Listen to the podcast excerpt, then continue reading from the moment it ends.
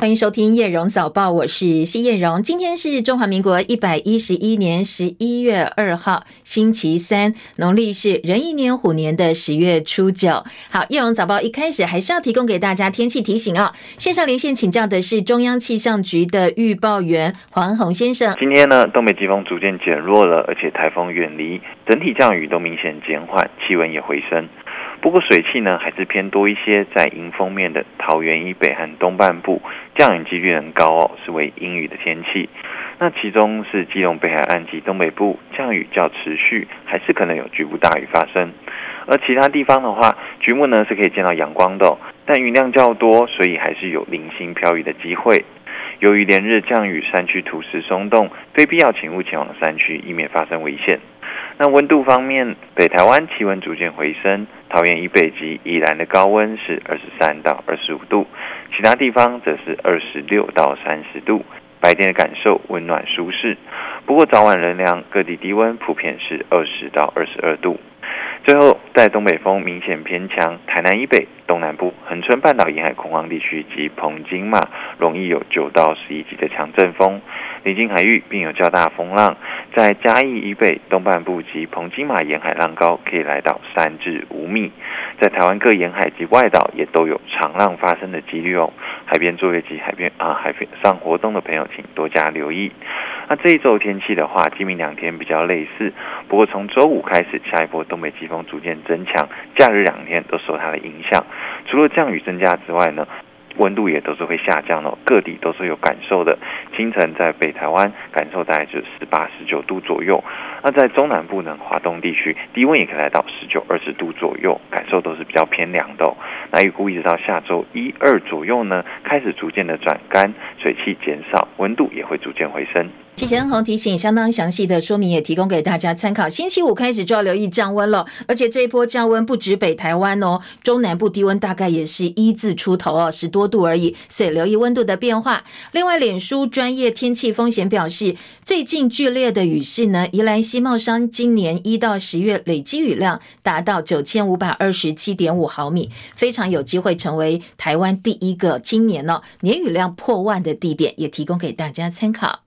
好，其他的焦点话题呢，在社会消息部分，豪雨酿灾，国道一号南下指标十公里细指出口，昨天发生边坡土石崩落车道，阻断通行，幸好没有人员受伤。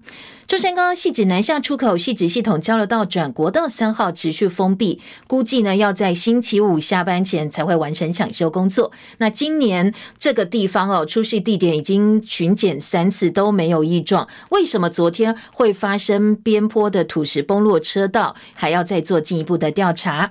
而中部外海风浪强大，造成一艘巴拿马籍的兴顺一号水泥船在彰化外海执行工程作业的时候，疑似因为主机故障。倾斜进水，弃船不久，这个船就沉没海中。船上有十七名印尼籍的船员跳水逃生，还有十二人搭救生艇漂流。经过动员海空大搜救，现在并没有发现行踪。金门乡亲等了三十多年的金门大桥通车才三天的时间，昨天金门大桥就发了封桥令，到底该是发生什么事情哦？怎么会这样呢？因为受到台风外围环流的影响，所以金门县政府昨天宣布说，金门大桥实施交通管制，禁止机车、自行车还有行人上桥，也建议汽车不要再上去了，比较安全。资深的艺人金钟以后马之琴昨天上午在家中过世，享受八十岁。马之琴从影超过六十年，一九八五年曾经以《昨夜星辰》拿下金钟奖最佳女主角奖。艺人之家牧师施立明表示，他三年前发生了。发现自己罹患了渐冻症，所以后期的生活是没有办法自理的。不过呢，马志勤从来没有抱怨过病情，相当的正向。接下来教会会帮忙协助处理他的后事，近日呢会对外公布追思会的日期。美国联准会召开为期两天联邦公开市场委员会 FOMC 会议，市场预期会在台湾时间大概明天凌晨宣布升息三码。清晨美国股市开高走低，道琼收盘跌七十九点。市市场预期说，联准会可能在会后的记者会上暗示，十二月开始会放慢升息的脚步。美股四大指数收盘表现，道琼跌七十九点，三万两千六百五十三。点，纳斯达克指数跌九十七点，一万零八百九十点。另外，费城半导体涨十八点，两千四百零二点。标普五百指数跌十五点，三千八百五十六点。台积电 ADR 收盘微涨百分之零点零五，六十一点五八美元。联电 ADR 涨百分之一点零一，收在五点九九美金。深夜收盘的欧洲股市，伦敦股市涨九十一点，涨幅百分之一点二九，七千一百八十六点。法兰克福指数涨八十五点，一万三千三百三十八点。巴黎 CAC 指数涨六十一点，六千三百二十八点。巴黎 CAC 指数涨幅有百分之零点九八。美英国央行首次启动量化紧缩，出售价值七点五亿英镑（换算美元八点六亿元）的政府短期公债。所以欧洲主要股市今天是往高的方向走哦，是微幅收高的。台股轮跌变成轮涨，昨天中小型绩优股挑大梁，带动大盘指数开高走高，震荡盘间。收盘的时候量缩甩尾。涨八十七点，收在一万三千零三十七点，一举收复了一万三千点整数大关，同时也写下本波反弹的高点。所以现在市场很乐观，预期说，哎，看看有没有机会哦，继续上攻月线的反压区。台币昨天是一度贬值超过一角，掼破三十二点三元。不过后来人民币回稳，在抛汇力道出笼的情况之下，台币由贬转升，收盘升值三点一分，收在三十二点一七九兑换一美元。而人民币昨天再度跳水，中间价第一次看到七点二元的价位，写下零八年一月二十四号以来最疲弱的水准。台积电斥资超过一百二十亿美金到美国亚利桑那州设立五奈米晶圆厂，预定十二月上旬会举行首部机台移机典礼。台积电向华航包机，将设厂所需要的机台设备、工程师要分批送到美国去哦。而第一批华航的包机昨天下午一点三十五分已经从桃机起飞，接下来预计每两周飞一班的包机要进行设厂的任务。六都公布了十月份房市买卖移转栋数统计，结果出现了全面衰退的状况，年增率几乎都是双位数的减幅。总计六都买卖移转栋数一万七千零九十六栋，月减百分之六点九，年减百分之二十八点二。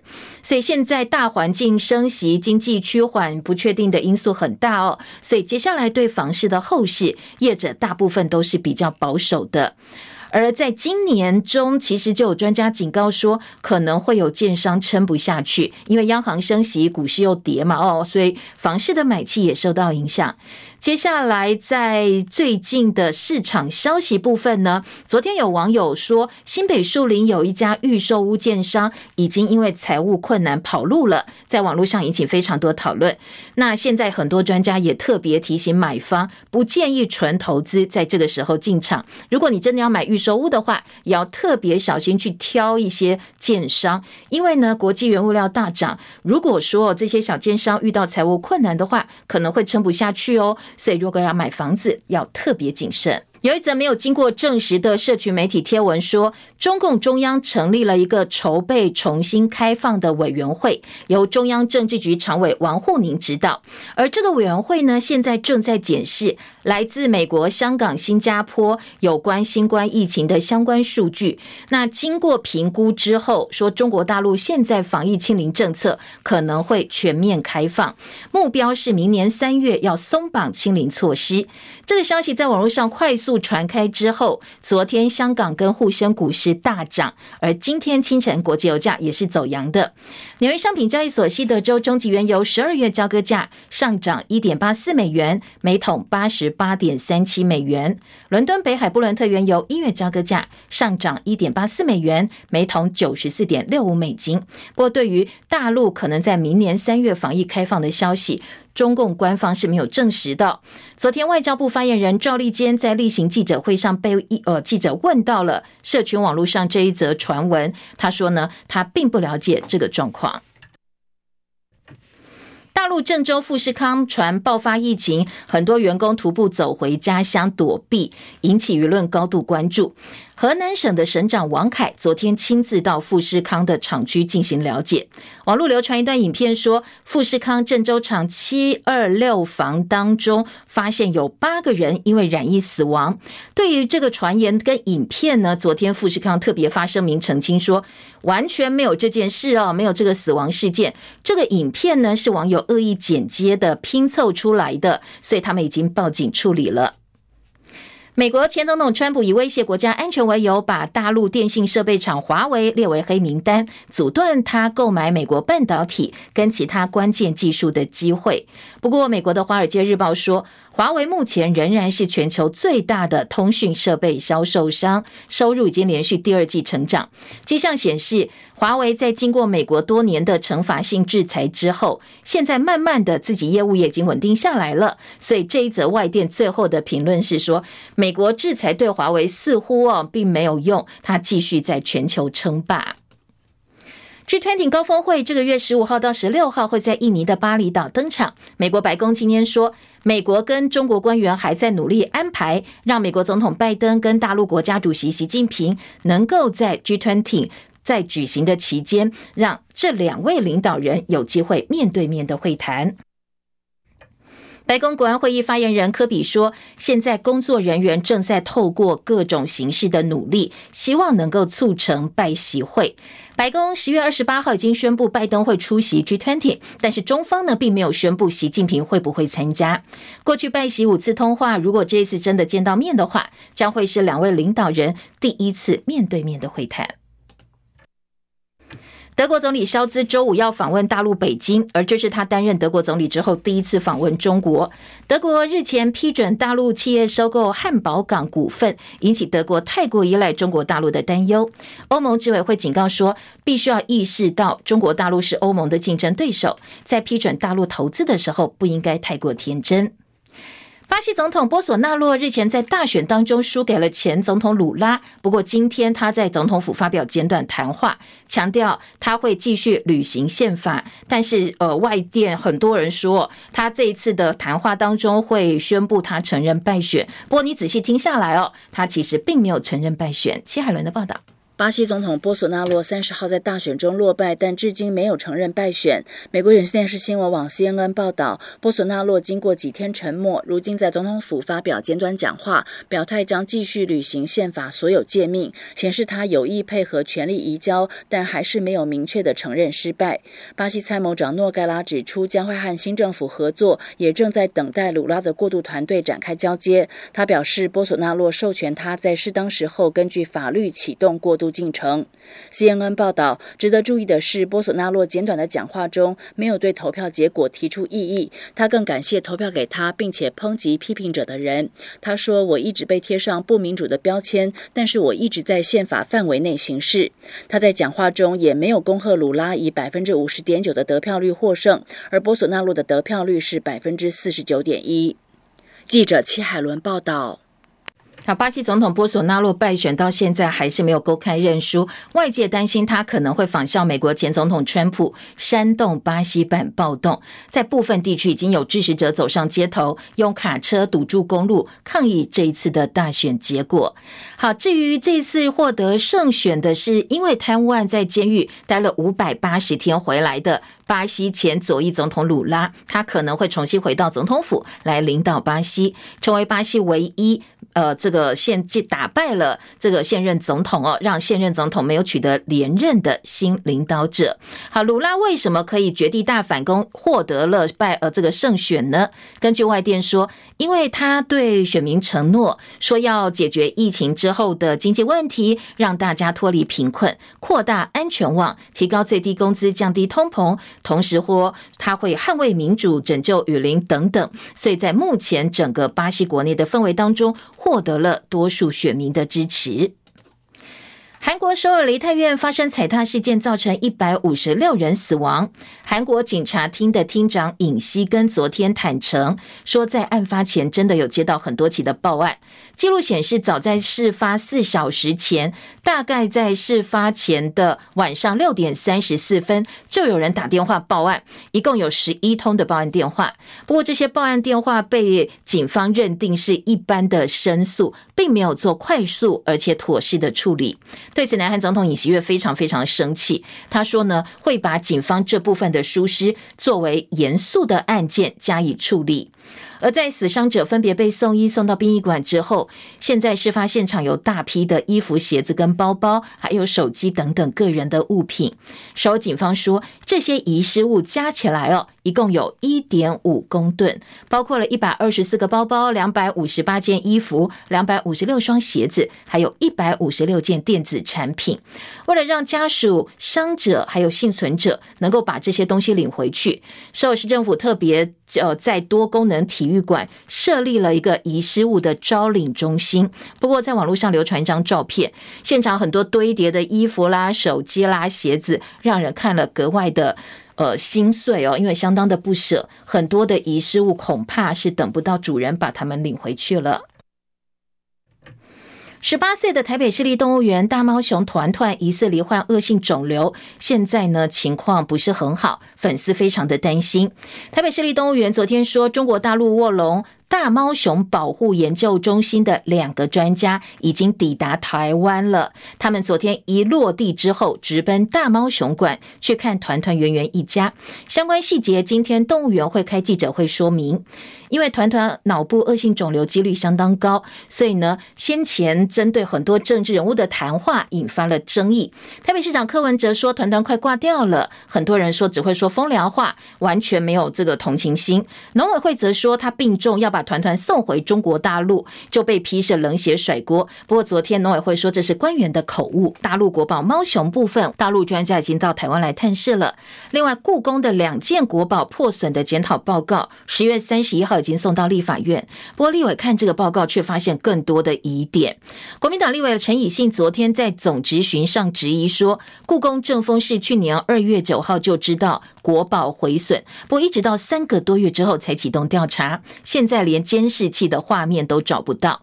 阁揆苏贞昌回应说，他会斟酌是否成立专业小组来进行调查。李仁月的报道：故宫国宝毁损引发全国关注。国民党立委陈以信在总质询的时候质疑，事发发过了一年半，院长吴明察却从来没有对外公开说明。各位孙昌表示，吴明察有立刻向他报告，他也交代要以专业处理，该追究就追究。陈以信进一步质疑。故宫送交的调查报告疑点重重，其中宣称发现第一起双龙小碗碎裂之后就立刻拍照，但照片却显示不是在文物箱里面，而是在桌子上，明显和事实不符。他更质疑故宫正风是在二月九号得知国宝毁损，但迟至五月三十一号才通知登宝处启动调查，连监视画面都找不到了。你为什么拖了三个月，拖到那个监视器画面都看不到了，你才开始要调资料？陈以信要求由行政院组成专案小组调查，苏贞昌则回应没有什么敢不敢的问题，相关的疑点和问题，行政院了解之后，会再斟酌是否组成专案小组。中广记者李仁月在台北报道。好，这故宫国宝调查报告为什么会引起在野党质疑？我们来听听看哦。那时代力量党团跟国民党团昨天都针对故宫提出的调查报告说了他们的质疑点。国民党质疑说，调查报告说，二零一五年九月有大陆故宫学者申请参观明朝的瓷器，跟这一次毁损文物的编号非常的相近，所以呢，现在国民党怀疑说，可能故宫想要把责任推卸给前。前朝马政府说，马政府时期也有摔破啊，或者是对岸说，因为大陆的人员来参观之后就破裂了，说可能会甩锅给前朝或者是对岸。那还有立委发现，故宫提出两份调查报告，连结论都是互相抄的，是一样的。时代力量立委陈椒华则说，故宫调查双龙小碗过程的相关文件都是用密件来处理，送给立法院的监视画面截图也看不出来到底有没有人为的疏失，所以实力要求。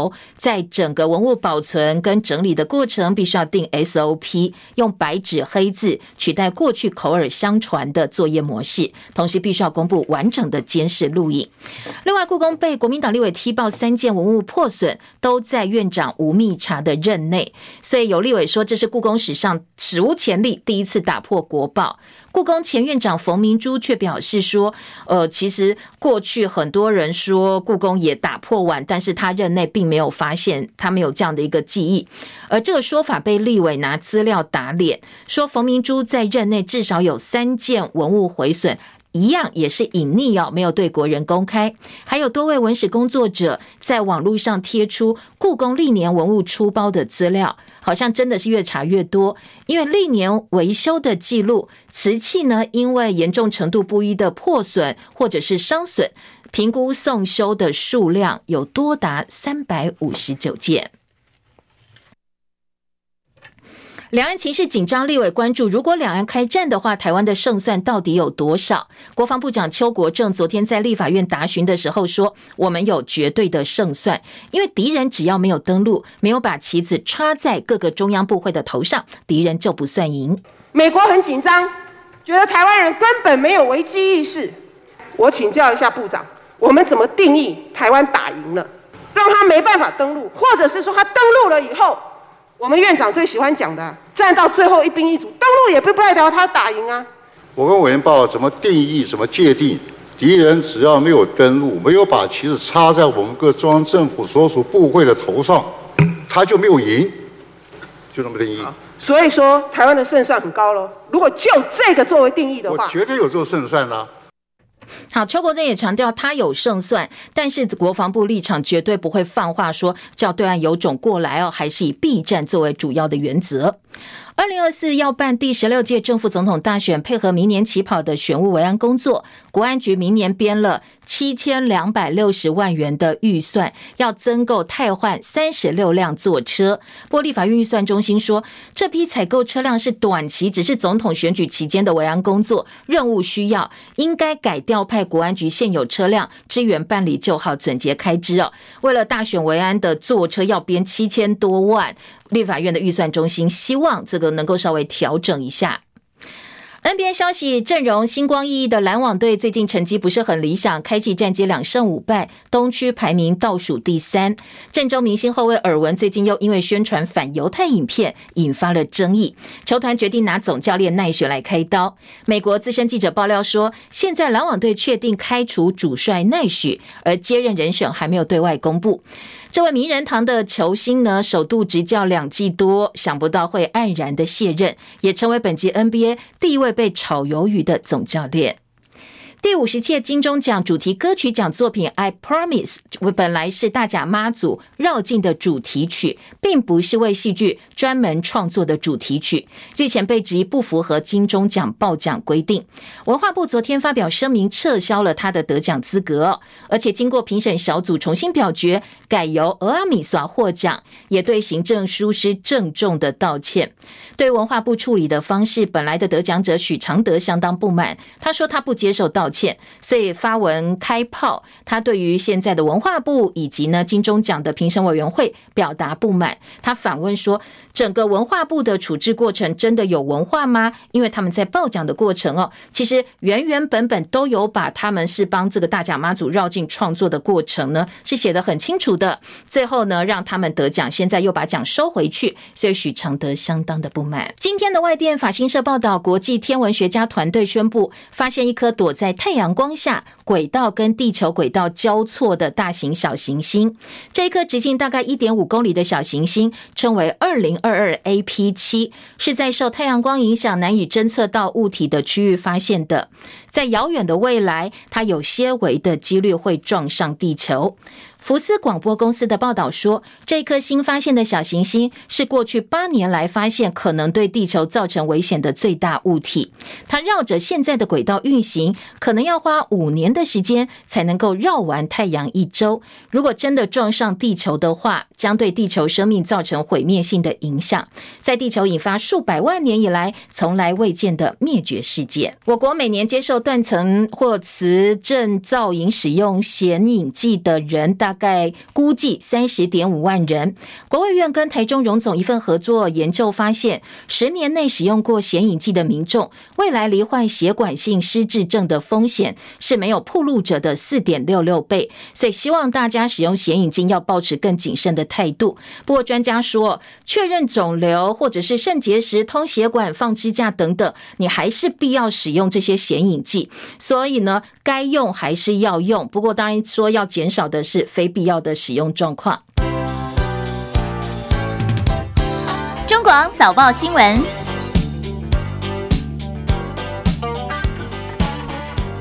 今天早报头版重点跟昨天一样，继续是呃比较多元、比较不聚焦的，除了。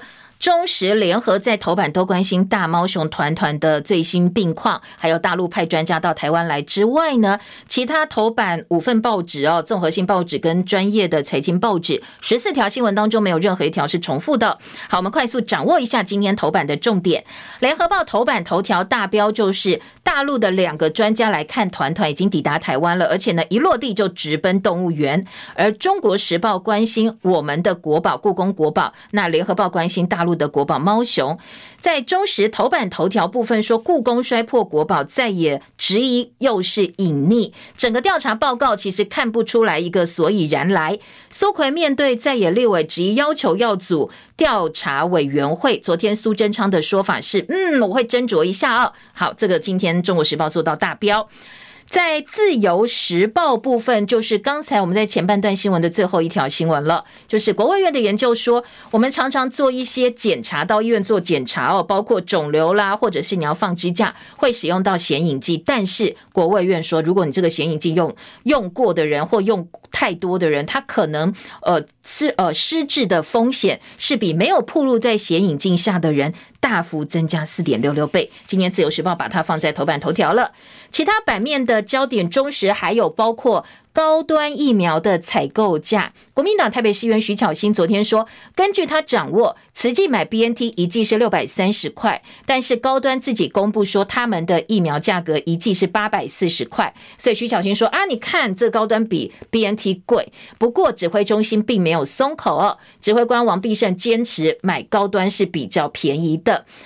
呃，国防部长邱国正昨天在立法院接受立委这个质询的时候，被问到两岸开战，我们的胜算有多少呢？当然，很多国人会觉得，哎，这两个我们跟呃大陆方面的实力差太多了，一定会输嘛。哦，不过国防部长非常有信心说，两岸如果开战，我们有绝对的胜算。所以中时今天在头版看得到国防部长的说法。联合报今天头版下半版面的新闻重点是。劳动基金要因为整个国际金融环境不是很好的关系，所以呢，现在结算出来大亏，每个人要赔二点七万。每位劳工朋友，你有提拨的话，这就是你的钱哦，你的投资效益。那今天的联合报呢，是同时报道了劳金局的说法，劳金局很怕劳工朋友担心我们的血汗钱因为投资不当哦，所以通通亏掉。那以后我退休该怎么办？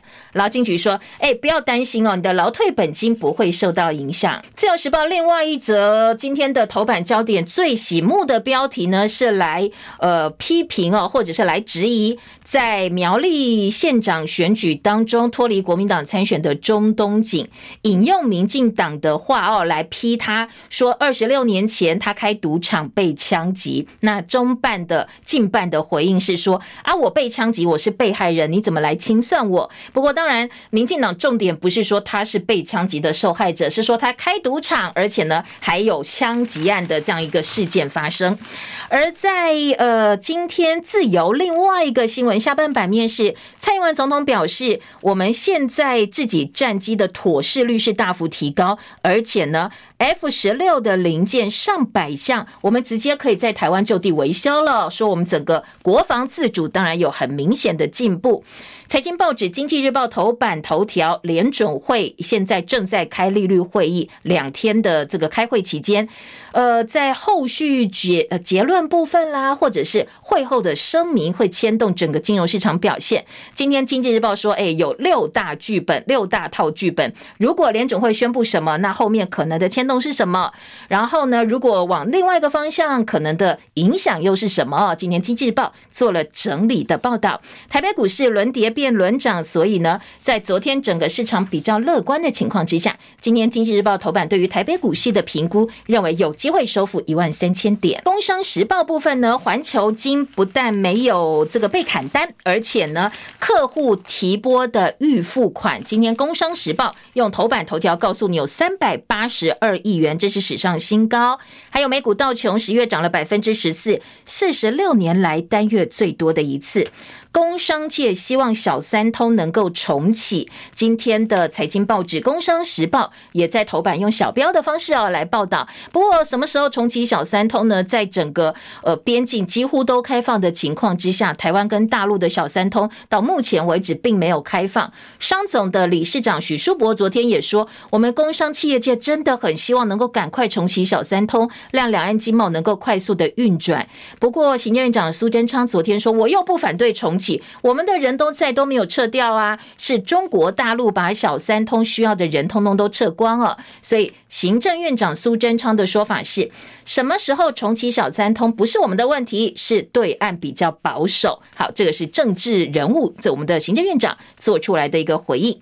另外，大陆的防疫政策清零会不会松绑呢？现在不知道，因为官方没有正式的说明。不过网络上传的沸沸扬扬的说，诶，现在都已经开始组委员会了，而且目标明年三月可能就会稍微调整一下，重新开放。金融市场市场呢是率先有所反应的。昨天港股大涨，今天在财经报纸的头版也报道。那今天清晨的国际油价也受到激励哦。今天在财经市场部分，对于大陆的防疫政策松绑是相当期待。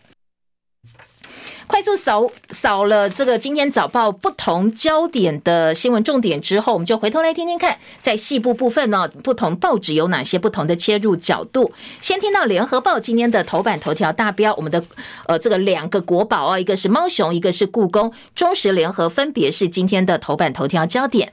联合报大标题说，大陆两个专家抵台探源。团团，那陆委会副主委说，大陆可以拿回团团。昨天主委陈吉仲呢出来灭火，说这个是官员口误啦哦，目前我们没有这样的一个计划。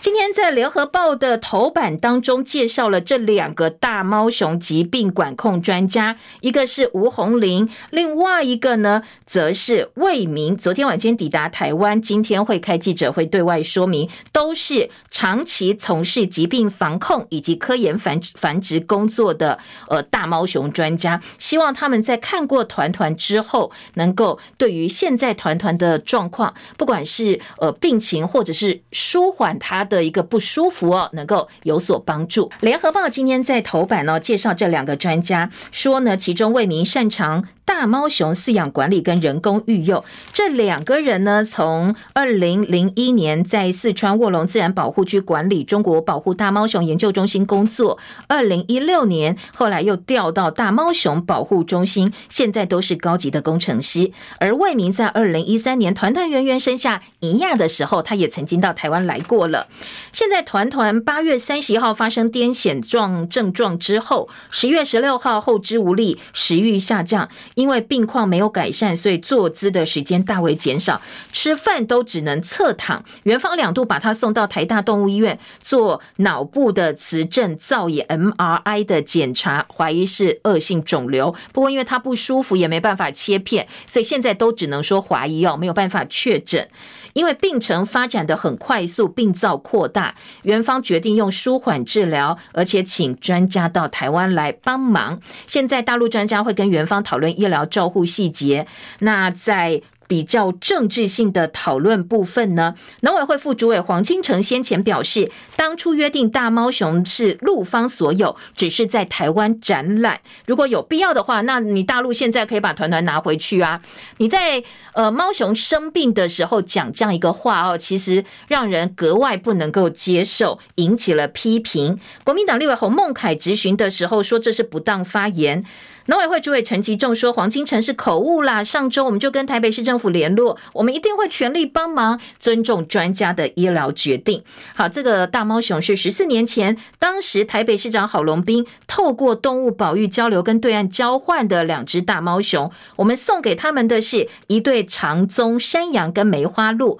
本来两岸交流频繁，蔡政府执政之后关系急动，所以呢，很多人也期待这个象征两岸和平的团团生病，是不是能够再一次帮两岸搭起友谊的桥梁哦，让两岸有多一点交流沟通的管道，甚至期待露出曙光。不过好像显然都是多想的。那今天的联合报呢，也把呃团团过去来台湾的历史，接下来希望两岸是不是能够稍稍融冰，做了相关的报道。好，除了大猫熊团团之外，另外一件国宝就是故宫国宝的话题。中国时报今天头版头条说呢，国宝破损求真相，苏奎竟然回答会斟酌。好，这就是头版头大标哦，一字不漏。另外在小标部分呢，中国时报说。国民党揪故宫检讨报告三疑点，要求成立专案小组。毁损原因跟责任在故宫现在交出来的调查报告当中，并没有做做具体的结论。监视器画面过期才调查，被外界质疑隐匿。国民党团最慢最慢下周一会去故宫考察。那故宫昨天晚间也发了声明说，我们一发现文物破损就按照规定呈报，查明情节依权责处分。如果有隐瞒不报者，加重处罚。那第前面的几个破损的案件呢，我们都还在继续约谈相关的人员，要来进行调查哦。好，这个是中国时报。今天头版的报道，内页新闻，中时的二版、联合报三版一样来讨论故宫国宝摔破的相关的这个讨论。今天联合报三版大标是故宫文物损，蓝银促行政院专案调查，延迟公开照片有出入，还有调查太慢三大疑点，所以立委决定七号要来考察故宫。下半版面呢是呃其他角度。越公开越安全，学者认为应该要建立损失文物的公告机制。那这个月上旬，典藏资料库会公开所有的记录，让大家来审视。记者陈婉倩特稿说，其实哦，打破碗之后处理的态度才是关键。因为呢，我们也知道，北京故宫在二零一一年也发生过打破被列为一级文物的宋代歌谣青釉夔半口盘，是货真价实的国宝级人，呃，这个文物。物，两岸故宫同样都没有主动公布。对于国宝文物怎么样避免破损之外，更有效率的通报机制，似乎也是这个事件哦。之后我们大家必须要关注的更透明的公告公告机制呢，才是必须要建立起来的一个制度。从历年故宫打破国宝的例子来看，不分两岸，不管蓝绿，不管上个世纪或这个世纪，文物发生遗失、遗失或毁损，故宫一贯的态度都是不公开，只有跟主管机关报告，除非呃被公开之后，才会被动的出来承认。引起的抨击跟猜疑，当然也非常非常高。所以今天联合报的立场是，呃，既然难以避免损害，你应该做的就是要建立一个完整的 SOP，公开透明的制度。在听到中国时报二版呢，则是说。学者专家很担心蓝千山馆天价珍宝可能会流落海外，据寄存违反博物馆经营趋势。林家本来以寄代捐永留故宫，现失展权也需返还上百万，赔了夫人又折兵。好，讲的是什么？说呢，故宫主动退回蓝山蓝千山馆寄存的文物，引起文物界、博物馆界震惊。部分人士质疑说，把文物长期存在那边是用公加资源图利私人，成本算国家的，增值是私人的目的。所以呢，呃，在熟悉这批文物寄存始末的学者专家眼里，公有博物馆对私人寄存必须要小心处理，避免投机抬价。不过这一次的主角林伯寿先生的蓝千山馆是非常非常难取得的天价珍宝。那林家后人呢，是以寄以寄代捐的心态让大家共享，说外界不解故宫你为什么会违反全球博物馆的趋势，不但不保本，还自愿赔本做小。好，一开始呢，捐赠者本意是我暂时以寄代捐。后来看得出来，他的后人是希望能够永远留在故宫，所以今天的《中国时报》哦说，呃，在内部人员不妥，主故宫主动不续约的同时呢，是不是会赔了夫人又折兵？这是《中国时报》在探讨这一个以季代捐天价文物事件背后，故宫整个处理过程是不是有所疏漏？这是呃，《中国时报》另外切出一个点哦，说当然，呃，这个故宫想要借展，以后你也不见得借得到。那捐赠者想要把文物留在台湾，你又不肯哦。故宫，你到底在想什么呢？《中国时报》下半版面还有文物毁损扯前朝，蓝营立委炮轰泥巴战谢泽。防止狸猫换太子，就算是破掉的瓷器，也要做真伪的鉴定、真假鉴定，因为怀疑，呃，这些东西会不会被调包？狸猫换太子是赝品呢？所以专家建议，就算破掉，赶快查一查哦，其中还有没有还有没有其他的人为呃呃人谋不臧？因为毕竟监视画面现在看不到哦，所以立委怀疑会不会有猫腻？好，这是故宫文物的一个讨论哦，提供给大家参考。其他的焦点呢？我们继续来听听看。是《自由时报》国卫院跟台中荣总做的研究证实，使用显影剂失智风险会达到四点六六倍。这失智风险指的是血管型的失智风险。那罹患阿兹海默症是没有暴露者的一点八倍。健保署特别提醒大家，真的逛医院不是逛市场。做检查呢，更不是说休闲活动，所以大家一定要有一个概念，就是你只要接受过这个显影剂检查就有风险，没有所谓的安全剂量。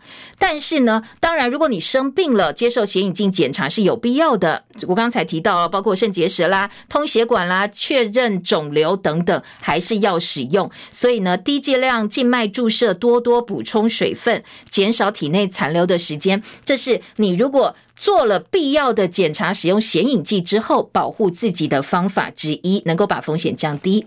今天的《中国时报》头版下半版面是国防部长邱国正昨天在立法院质询的内容。当然，今天各个报纸标题都是下了这一句，呃，这个很看起来很振奋人心的标题哦，flag。说个《联合报》说，邱国正表示，只要敌人没登陆，绝对有胜算，指的是两岸如果开战的话。中时也说，两岸开战。台湾有绝对胜算。邱国正表示，敌人没有在中央政府插旗的话，就不算他们赢。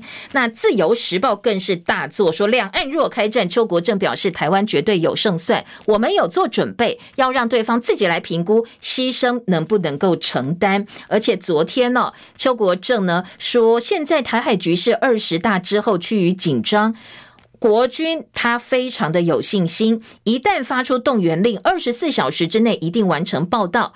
敌人只要没有把旗帜插在中央政府各部会的头上，他们就不算赢。而且呢，在今天的联合报还另外平衡了报道，是苏奎昨天的说法。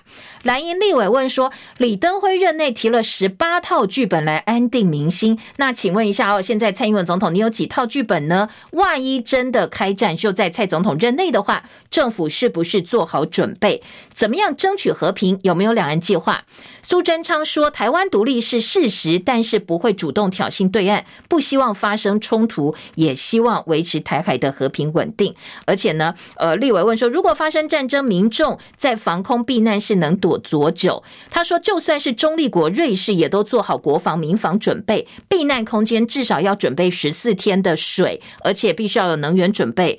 那徐国勇内政部长说啊，我们做的不像瑞士这么够了哦，但是内政部跟国防部，我们接下来会继续的努力。好，这是联合报今天的报道。再来听到的是，呃，在今天除了这个话题之外呢，其他政治焦点我们一并来听听看哦。赖清德访问博流拼观光，被问到明年会不会爬爬造，他说：“哎，这个要总统指派啦，我自己不方便讲啊。”结果记者邱采薇在特稿当中说：“当然名义上他到博流是拼观光，不过大家都以二零二四潜在总统候选人的眼光来看他的出访。”蔡英文呃在任内呢，现在赖清德。一年以副总统的身份出访三次，分别有不同的外交任务，所以接下来他磨刀霍霍，呃，朝向二零二四也是可以看得出来的。今天的联合报，在联合报的二版则是把焦点放在苏奎说。呃，我们的卫福部官员、指挥中心官员夜奔陈时中竞选总部，这是民主的正轨。他举自己的例子，就好像我到处助选一样啊，这个叫做政治常态。不过很多人说，这是不是因为马上台北市长候选人就要参加辩论会了，帮他考前猜题做模拟考？昨天呢，陈时中自己的说法是啊，模拟考你记者每天来问我问题，我天天都考啊，也不必特别再来准备模拟考。而指挥中心指挥官王必胜说，哎，你们这样讲太小看陈时中了，他没有这么弱。高端比捐赠的 BNT 便宜吗？薛瑞元跟王必胜的说法有出入，高端疑点太多了，立委希望监察院能够重启调查。呃，防疫专家王仁贤批评高端疫苗技术是低端，超过两百块都嫌贵。指挥中心指挥官王必胜说，疫苗是战略物资哦，并不是新技术就要比较贵，其他呢就比较便宜。这种说法听听就好。不过，当然再也是对于高端公布的疫苗采购价格是存疑的。今天《中国时报》呢在头版就把徐巧芯说六百多块的 BNT 拿来跟高端比，以及王必胜坚持高端比较便宜。放到了头版的重要版面，而卫福部长薛瑞元稍早在立法院的说法跟王必胜是不一样的。薛瑞元说，慈济红海永龄基金会跟台积电捐的 BNT 是六呃六百三十块，但是这三个团体企业捐的 BNT 价格不会不一样。卫福部只接受捐，所以不会去理解这些价格的差别。九合一大选倒数二十四天，民进党在北台湾现在反手为攻了。民进党主席蔡英文今天要在民进党中常会率领党籍宜兰县长候选人张聪渊、苗栗县长候选人徐定珍，还有南投县长候选人蔡培慧开记者会。重点是反黑金，所以很多人说，哎，你这个时候开反黑金，又在这几个主要的县市，针对性十足。像自由时报今天的头版二题就是说，民进党团批评中东锦二十六年前开赌场被枪击嘛，哦。那对此呢，昨天前时代力量立委黄国昌也在脸书发文痛批民进党，说你前宜兰县长陈定南二零零五年喊出反对黑道制宪的口号，没想到十七年之后，你自己宜兰县长候选人张聪渊，他的好朋友是黑道少年林志勇，两个人非常的麻吉哦。那当初陈定南要扫除天道盟太阳会，没想到你现在民进党基隆市长候选人蔡适应的麻麻吉就是。呃，这个天道盟的重要成员说，你现在在这样一个情况之下，还开一个反黑金，就是侮辱台湾人民的智商哦。好，这个是今天呃在早上哦最新的焦点。另外，在国民党南投县长候选人许淑华的说法呢，则是说选情低迷啦，才会用白虎汤下猛药来用司法栽赃我们其他对手哦。说这个最后还是会被选民看破的。好，这一次的选举，台北市重中之重有十二个人角逐。根据 TVBS 最新民调，呃，台北市部分蒋万安百分之三十七领先，黄珊珊掉下来了，百分之二十三跌到百分之二十一，而陈时中声是逆转，百分之二十七超车黄珊珊六个百分点。昨天蔡英文在文山区帮陈时中助选的时候，他说，只要陈时中在文山区得票超过百分之四十六点五，他就会当选了。还说，如果他不做总统，要去帮陈时中忙哦，当陈时中的青年局长跟国际局的局长。先前资深媒体人赵少康曾经说，国民党跟民众党要合作新竹换台北，黄珊珊很生气啊。那对此呢，昨天呃，这个台北市议员王宏维就说，其实真正操作弃保的是科文文哲，不过柯文哲接受媒体专访的时候，他又说蓝加白小于绿，所以呢，如果真的蓝白合的话，是自找死路。他说他卸任之后会回台大医院，然后找人去代理党主席，明年二月半退休，再来专心准备总统大选吧。这个星期六，台北市长选举辩论只请蒋万安、陈时中跟黄珊珊，但其他台北市其实有十二个人参选嘛，哦，另外九个人是没机会的。所以台北市长候选人苏焕智昨天到法院去申请假处分，他说呢，NCC 跟中选会应该叫所有的参选者。如果呢你不请我们所有人来的话哦，就应该呃不能够转播这个辩论会哦。好，要申请假处分。今天在早报有部分的报道。再来听到的是，美国联准会联动美股呢，提出了六套剧本。经济日报头版头条：全面鸽派、全面鹰派，到底会走哪个方向？礼拜四就可以见真章。明天呢，在明天早上，大家来听叶龙早报，应该就知道联准会最新决定了。经济头版下半版面，台股轮跌变轮涨，收复一万三千点。三大退休基金亏损六千一百六十五亿元。好，劳动基金的亏损呢？今天在中国时报也做到了头版加以报道。再来听到的是工商时报的头版头条：环球金没有看到砍单，客户预付款创新高，以及大陆清零传松绑，港股喷涨七百六十八点。房市急动，六都交易年减百分之二十八。台积电移机典礼成为美国战略的大内宣，今天《工商时报》也有相关的报道。好，另外蒋万安昨天被指挡救护车，昨天呃这个已经出来了，说没有这件事。中国广播公司。